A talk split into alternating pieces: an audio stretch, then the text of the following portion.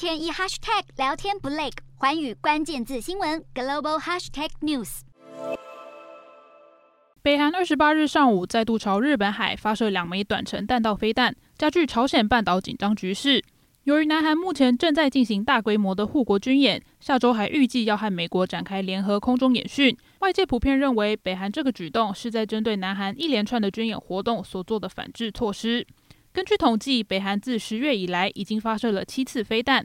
其中十月四日发射的中长程飞弹更直接飞越日本上空。对于北韩可能很快进行第七次核试，世界各国都在密切关注最新情况。国际原子能总署便指出，种种迹象都显示北韩正在朝着危险的方向发展。北韩今年九月推动了新的核武法律，确立国内核武政策不可逆转的地位。许多专家担忧，北韩很可能在美国十一月期中选举前进行第七次核试。对此，美国国防部发表二零二二年的核态势评估报告，强烈警告，若北韩对盟国发动核攻击，将导致金正恩政权的终结。报告中还强调，美国必须与日本、南韩、澳洲等盟友合作，共同维持亚太地区的和平稳定。美国国防部在报告中指出，北韩除了使用核武以外，还可能在东亚进行迅速的战略性攻击。虽然北韩的军事实力无法和中国以及俄罗斯相比，但仍然是美国与亚洲盟友的隐患。美方严正警告，北韩在任何情况下发动的攻击都是不可被饶恕的行为。